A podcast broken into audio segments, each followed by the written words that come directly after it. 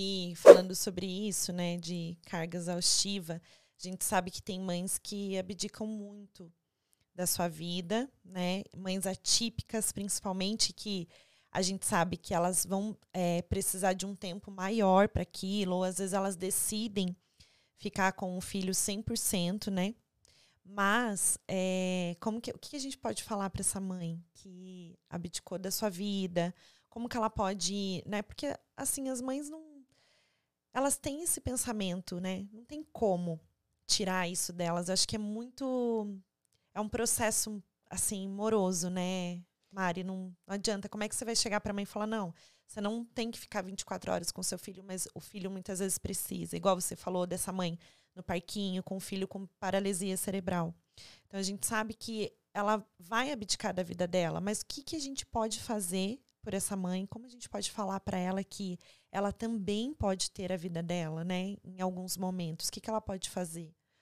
Esse é um processo que pode ser mais demorado ou não, dependendo de cada pessoa, da sua história de vida, das suas crenças, do o que que ela entende como certo, porque tem a questão do ninguém vai cuidar do meu filho tão bem quanto eu cuido, e provavelmente ela está certa, mas as outras pessoas podem não cuidar tão bem, mas elas podem se esforçar muito para cuidar muito bem.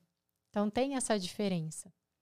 E muitas mães não têm a opção de tipo, ah, eu escolhi ficar com meu filho. Não, eu queria voltar a trabalhar, só que eu não tenho com quem deixar meu filho.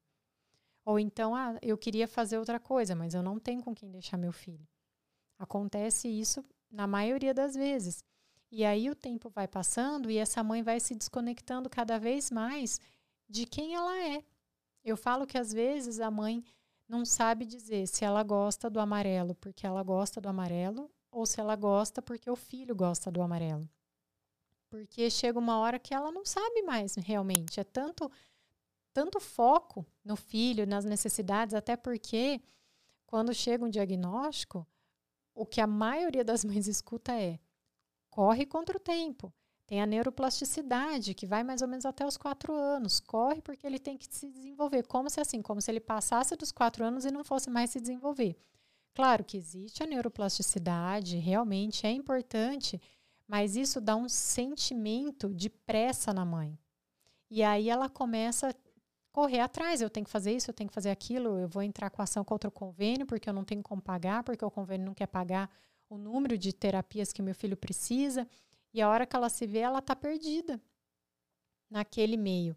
E, e é importante que ela se lembre de que ela precisa estar bem para cuidar bem do filho.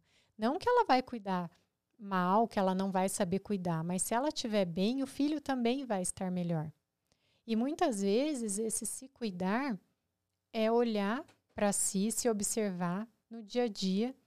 O que, que eu posso fazer diferente? Quanto tempo eu tenho no meu dia? Por exemplo, ah, eu consigo colocar uma música em algum momento que eu goste? Então eu vou colocar.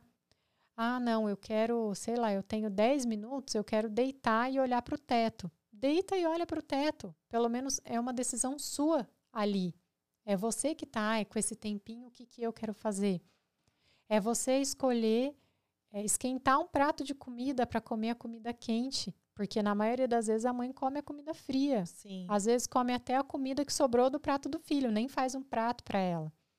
É tomar um banho sem tomar o banho correndo porque não tem ninguém olhando o filho. Então, dentro da rotina dela. O que, que, ela pode delegar, né? É, das possibilidades dela, o que, que ela pode fazer. E não ter vergonha de pedir ajuda. Porque muitas vezes parece que é fraqueza pedir ajuda. E até assim, para coisas pequenas. Uma mãe uma vez falou assim: Nossa, eu não conseguia pedir ajuda para ninguém. E aí eu comecei a praticar pedir ajuda. E hoje eu peço ajuda assim até para o meu vizinho descer com lixo. Então agora o meu vizinho já sabe que a hora que ele vai descer para pôr o lixo, ele já toca em casa para pegar o meu lixo. Que legal. E é uma coisa pequena, mas que para essa mãe faz toda a diferença. Toda a diferença, com certeza absoluta. É, então são essas pequenas coisas que ela tem que olhar e falar o que, que eu posso mudar. Eu sei que não é fácil, porque muitas vezes a exaustão é tão grande, o cansaço, a falta de perspectiva é tão grande que ela não consegue enxergar a saída. É, que ela exatamente. que ela olhe tipo assim, não, vai ser sempre assim. E, e pensar numa vida para sempre é muito tempo.